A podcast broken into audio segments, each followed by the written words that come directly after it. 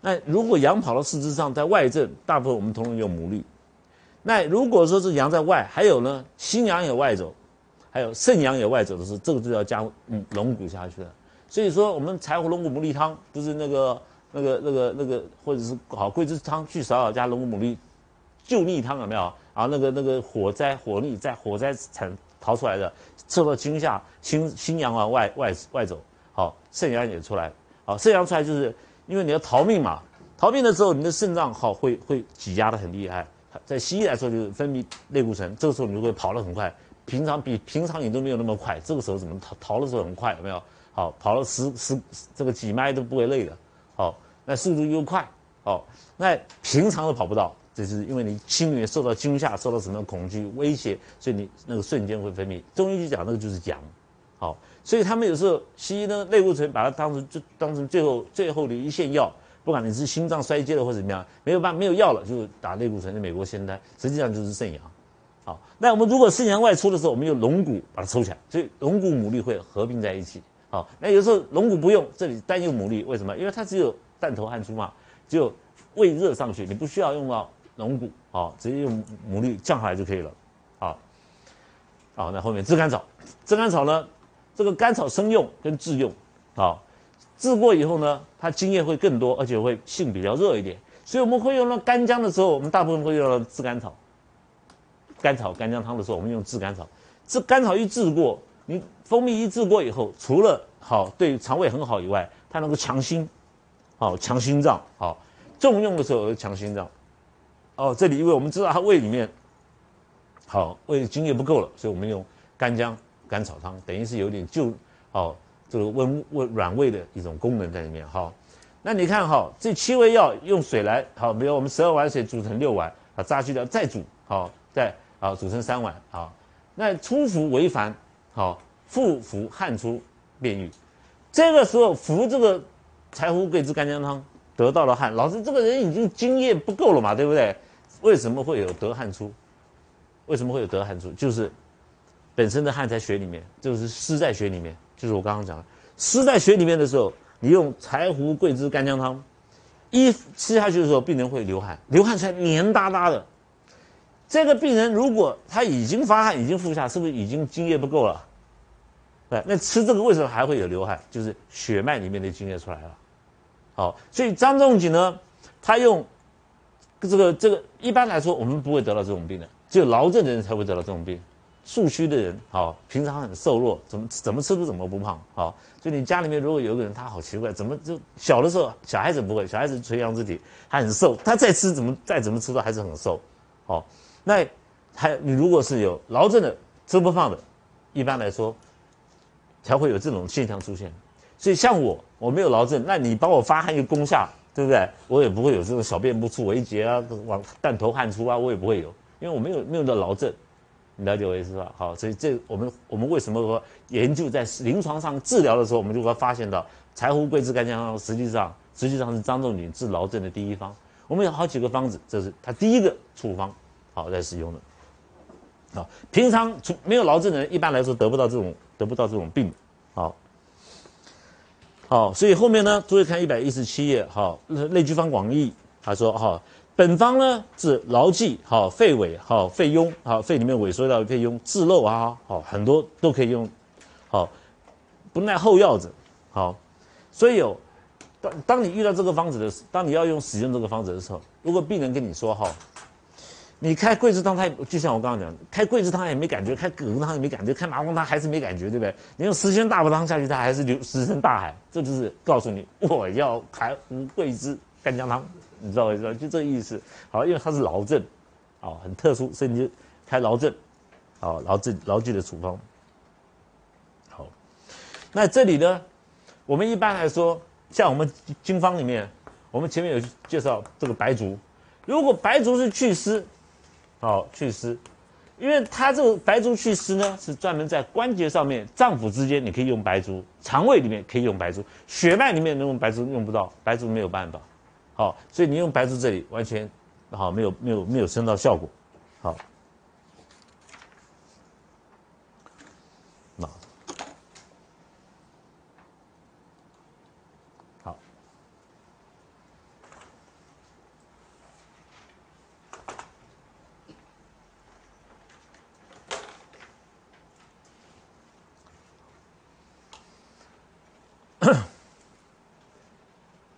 一百六十三条，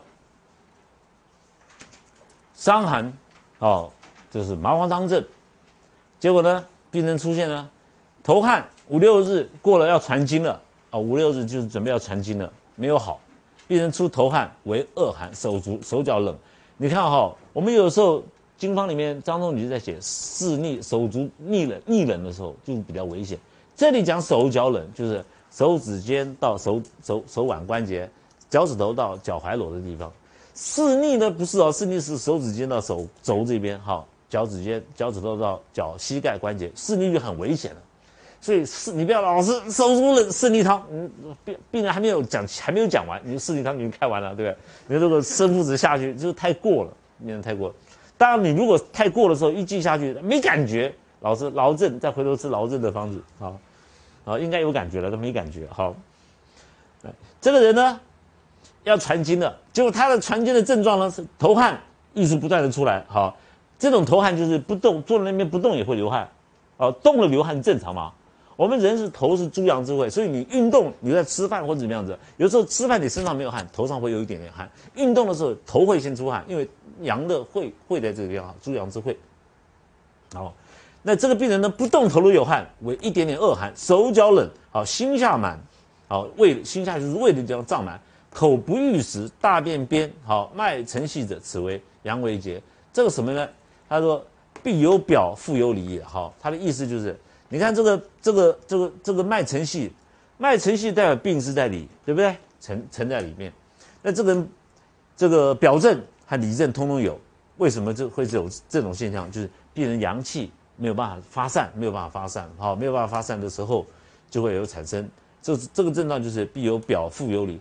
这个我们有个名称，它称为阳为结，好为结在里面，好，所以中医写的阳气为结在里面的时候，只是一个症状，并不是说啊胃癌、肠癌，对不对？它不是这样写，好，这样，所以你读中医的书很好玩啦，很很开心啦，没有没有病症，对不对？没有癌症，你也不会受到惊吓。那有有一种医学专门吓人的，哈，名字取得很可怕，听完了还没有开始你就吓得半死了，啊，当场在椅子上都软掉了，好，那。这种有表腹有里，头汗好，恶寒好，这种是心下满，这个口不这个是表症，对不对？口不欲食，大便边，这是有里，这其他是表，表里都有好。那如果这个好，他刚刚讲，如果说是这个脉沉细病在里面，头汗就是病代表。如果呢是纯阴结，刚刚是阳痿，一点点结到好，纯是阴结结结到不不得复有外症。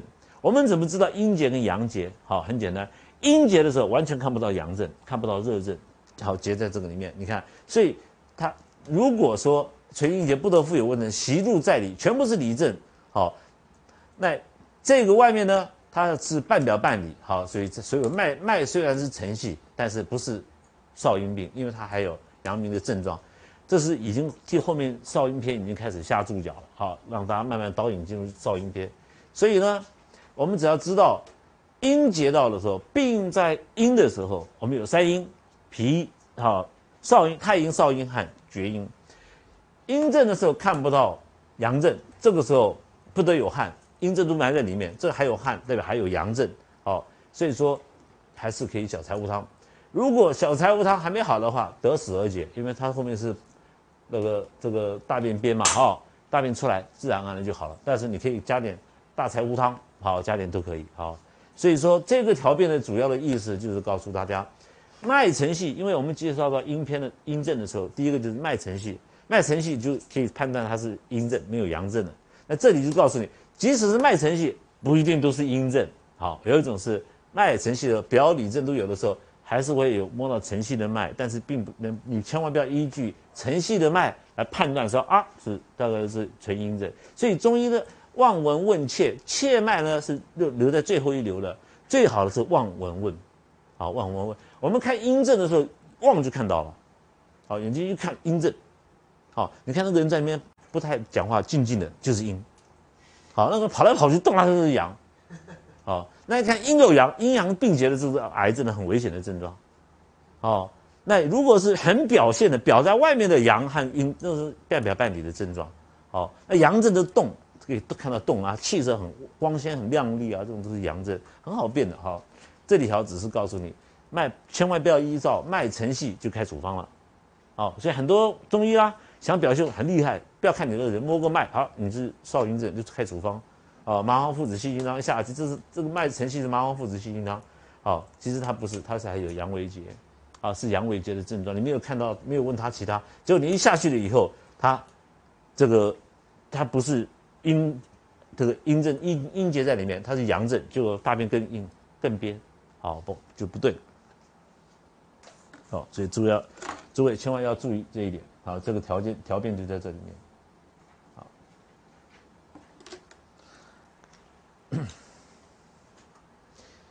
刚刚后面讲的得死而解，有的人是得口口渴就解了，有的人是胃气回复解掉病就好了哈。所以诸位呢，记得一个大原则，治病哈，我们不管他是多重的病，不要怕，不要一看到病人。是胰脏癌，肝癌就就手软，不要怕。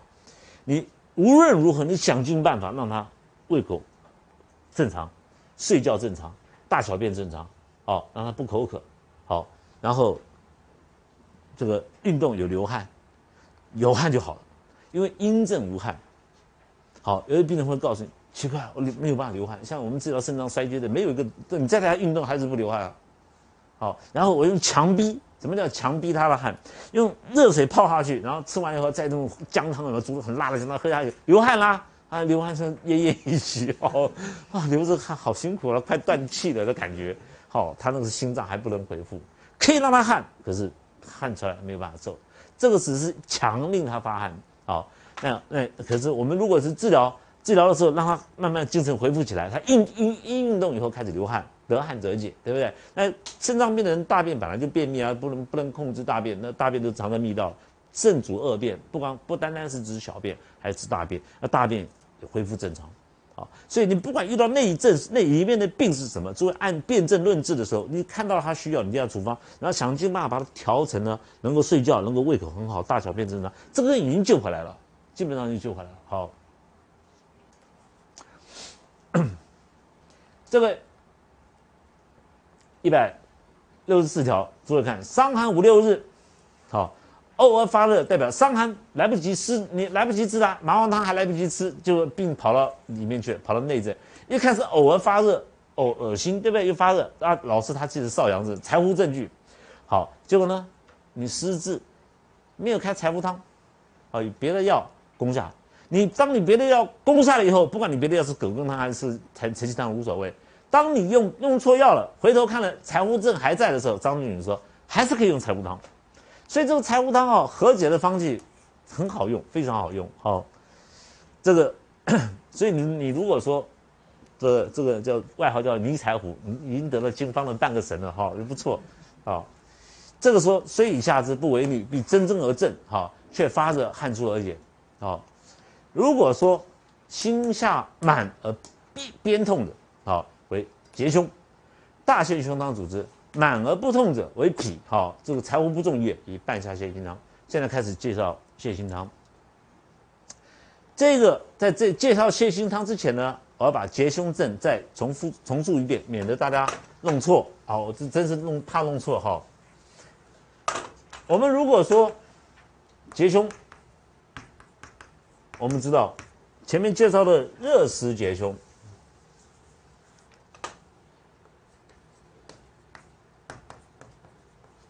啊，热湿结胸，大陷胸汤，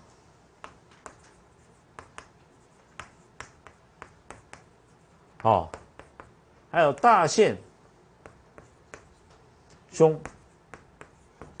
丸，这两个有点有差异哈，一个要用丸剂，一个要用汤剂。大陷胸汤用汤剂的时候，它的结胸的症状，好，在心下边硬的时候，哈。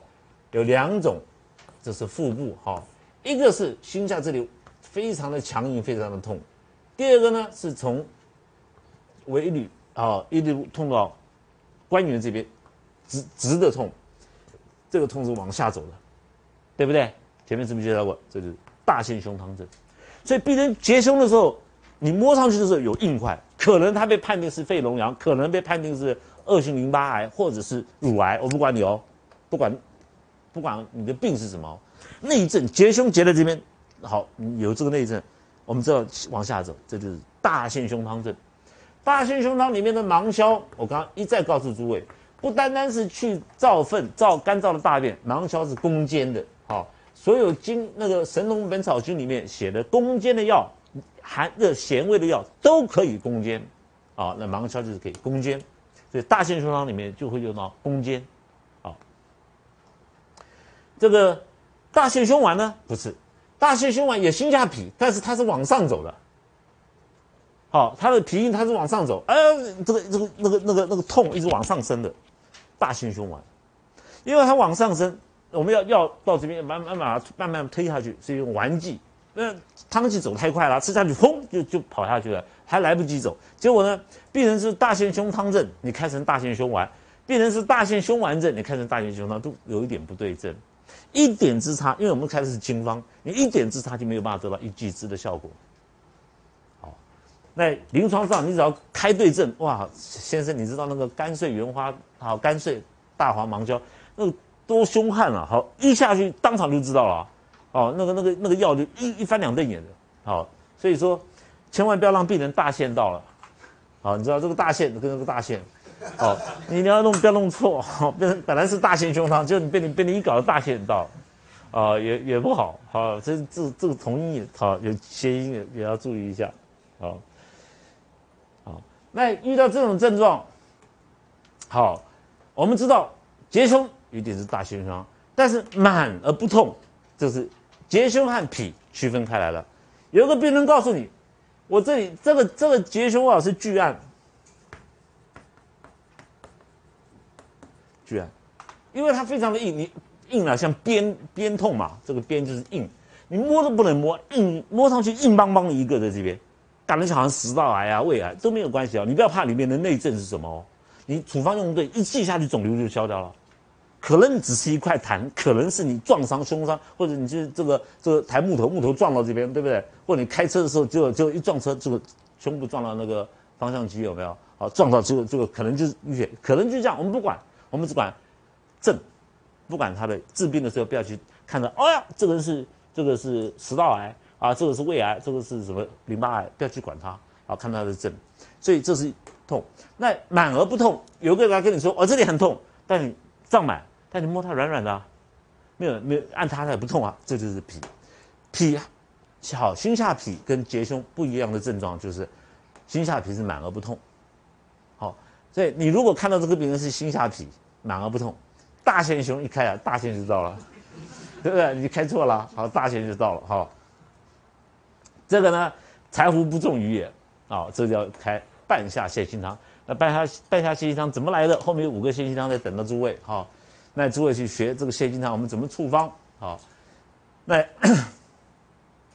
基本上这个脾症、心下痞哈和结胸、早阴呢，起因都是被伤寒误下，不应该下被下被攻下，才会产生结胸，才会产生心下痞。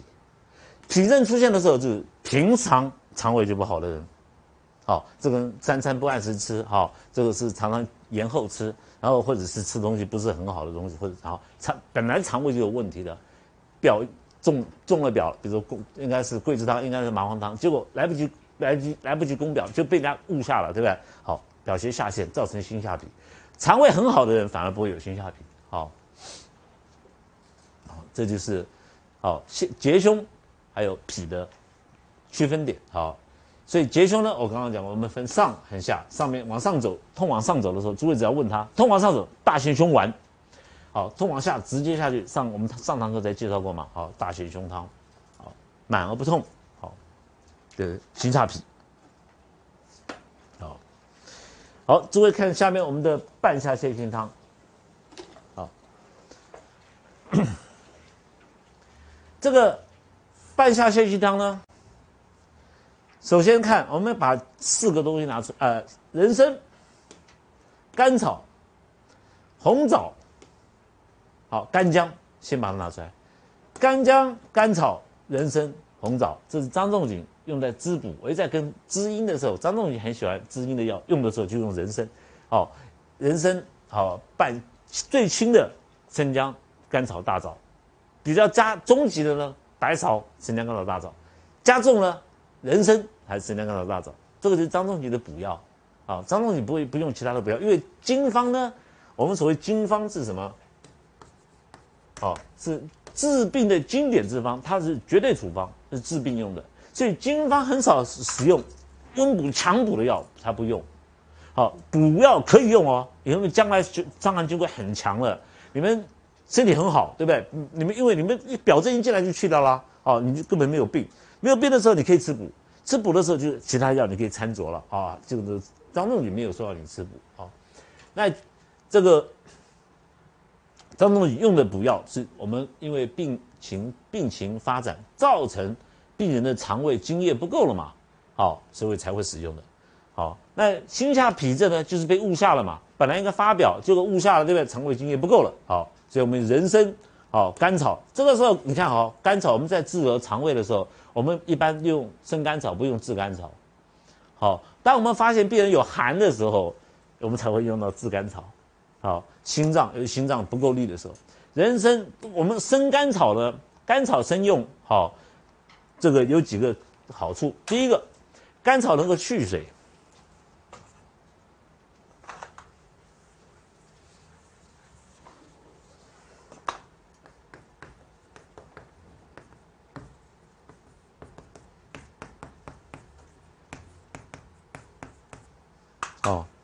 你说老师，我们排水都来不及，还在蓄水。好，这是甘草第一个功能是蓄水功能，生甘草。因为你肠胃津液没有了嘛，我们希望补进去的津液能够蓄在里面，所以人参放上去的时候，我们就不用炙甘草，我们用生甘草，好把它蓄到第一个功能。第二个，甘草本身呢解毒，按照。《神农本草经》，它要解百毒。诸位老姐，我们要一定要相信我们老祖宗讲的话哈，因为当那个年代，因为《本草经》是几千年前的东西，谁管你什么有多少毒啊？因为百就是很多嘛，对不对？好，就是食物的毒，他没有没有，并没有说这个甘草要去解这个 cocaine，对不对？或者是什么，说不定可以讲哈。这还有西药的毒，他并没有讲啊，对吧？那个那个时候以那个时代背景来说，就是吃坏的食物的毒。所以说我们在治疗。表证治疗肠胃病的时候，一定要担心。如果这个人肠胃本来就不好，那可是他又不能不吃饭啊。那如果吃饭还消化不好，如果停在肠胃里面停很久，这个食物坏死掉了，对不对？你有没有办法办法把冰箱放到肚子里面去？不可能嘛，这个这个没有温度，所以肠胃那个会容易坏死掉。好，坏死掉的话，我们用甘草在里面解百毒，能够把那个呃我们人体就不会有甘草在里面，这病人的身体就不会受到食物的毒的影响。好，所以当你在解读这个东西的时候，所以《太卢药录》这本书很重要。可是偏偏这本书没了。好，实际上这就在治症。好，当我们这个你你你在想当中你在处方的时候治肠胃的时候，有时候有时候用炙甘，好，现在用生甘草。有以前别的汤方用炙甘草，像桂枝汤炙甘草。你你这个炙甘草生甘草在治肠胃的时候，光是炙跟生两个它的考虑的出发点的时候，你就可以知道它有多稠密。经方啊，非常的稠密。哦。那西药管你的，你如果感哦喉咙扁桃腺发炎，抗生素丢下去，他才管你胃好不好嘞？啊，那你第二天吃的胃很不舒服，医生我吃你的药胃很不舒服，好了胃乳液，好了这个就结束了。其实还没有结束啊，那个病人病没有好。好，经方就不是这样子，一开始就考虑到，好，不管你你只要肠胃不好的，啊，肠胃有问题的，我们都用甘生甘草，好蓄水，这样的话津液就会补回去。好，那干姜呢，就是胃里面寒的，我们用干姜，好，干姜能够温中。半夏泻心汤呢？好，里面的主要半夏、黄芩、黄连。黄芩是三钱的话，黄连是一钱。哦，这里有黄芩、黄连加个半夏。半夏的主要的目的呢，因为他认为胃周围有水。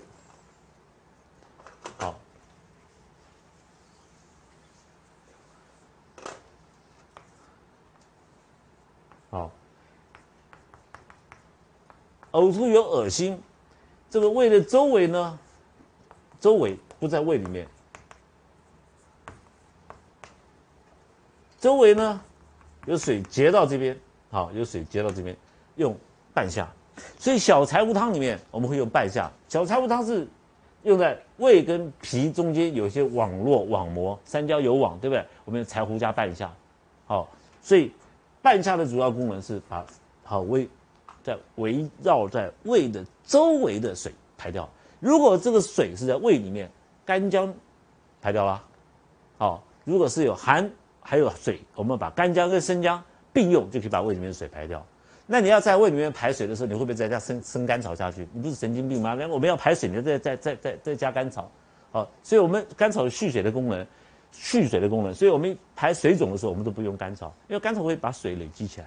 我们这要排水，就开了药还得把水聚在一起，好，我们休息一下。这个半夏泻心汤哈，就是表邪误，啊误下了以后，好，并且跑到肠胃里面来。半夏半夏泻心汤呢，哦，除了我们刚刚介绍的甘草以外呢，黄芩跟黄连。后面呢，诸位会遇到很多地方，张仲景都在用黄芩，啊，黄连。啊，一般来说，黄芪我们用三钱，黄连用一钱，这是三一嘛，啊，半夏。所以你你如果说半夏呢利水，把利水哈，把肠胃周围的水排掉。我们用半夏的主要的症状，一定是病人是不渴。好，在经方呢，从头到尾。当病人跟医生说：“我口嘴嘴很渴，你就不要用半夏了。”好，我不渴，你才可以用半夏。好，所以他所以他同样是止呕，啊，恶心、呕吐，啊，但是他不渴，啊，不渴。那黄芩呢？黄连，这个是去热的药。好，黄连呢比较能够去解。它是解毒嘛，黄连解百毒，它解血血里面的毒素，啊，血里面的毒素。那黄芩呢，解的是三焦淋巴系统里面肝胆方面的肝胆方面的三焦方面的好热毒，啊，热毒，过热，热本身中医就给它定义为毒，就是说你东西累积在那边排不出去，我们要想办法疏通它，就会想用到黄芩。好，黄芩，黄黄芩后面也会用到很多。好，我在这个这个，我们到时候我们再讲。那在这个处方里面呢，诸位看哈，那水一斗，好煮六升。比如说你十碗水去煮成六碗，把渣丢掉，好再去煮成三碗，啊温服一升，日三服，好早中晚饭前吃。我们知道肠胃方面的病，大部分大部分呢都是空腹的时候吃，好空腹的时候吃。那这个汤剂呢？张仲景用汤。如果诸位很忙，没有时间煮汤，用粉剂也可以。好，粉剂对肠胃很好，很很快速的可以到。主要的症状呢，因为里面有热，看舌头最最清楚了哈。看这个舌苔，舌苔上面是黄的，好黄的，黄湿的，好舌苔就代表胃胃里面的精气，好这所以。你如果舌苔很黄很厚，就可以开始吃黄芩黄连了，啊，又可以随时就要把这个湿湿热去掉。我们人呢，不可以极寒，也不可以极热，所以在寒热中间调整的时候，哦，我们在一发觉到有一点热，我们就把它去掉，不要等到大热我们再去，好，所以小病小毛病开始我们就调整。那如果是黄，但是很干很燥，这就不是黄芩黄连了，这就是石膏啊，因为因为里面是燥热嘛，胃里面燥热，这个时候我们就要用石膏。所以从舌苔也可以分辨出来，什么时候开用黄芩黄连，什么时候我们要开石膏，好，可以开，这也可以看得出来。好，那 这个是处方呢，是张仲景开的第一个专门治疗肠胃的处方，好，专门知道很有名的。半夏泻心汤，那这个